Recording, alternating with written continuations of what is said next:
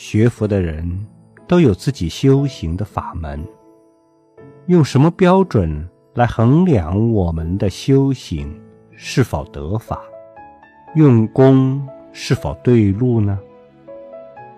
我觉得可以用“清安明净”四个字来衡量。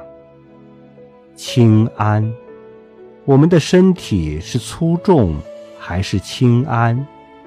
明净，我们的心地是明净还是昏沉？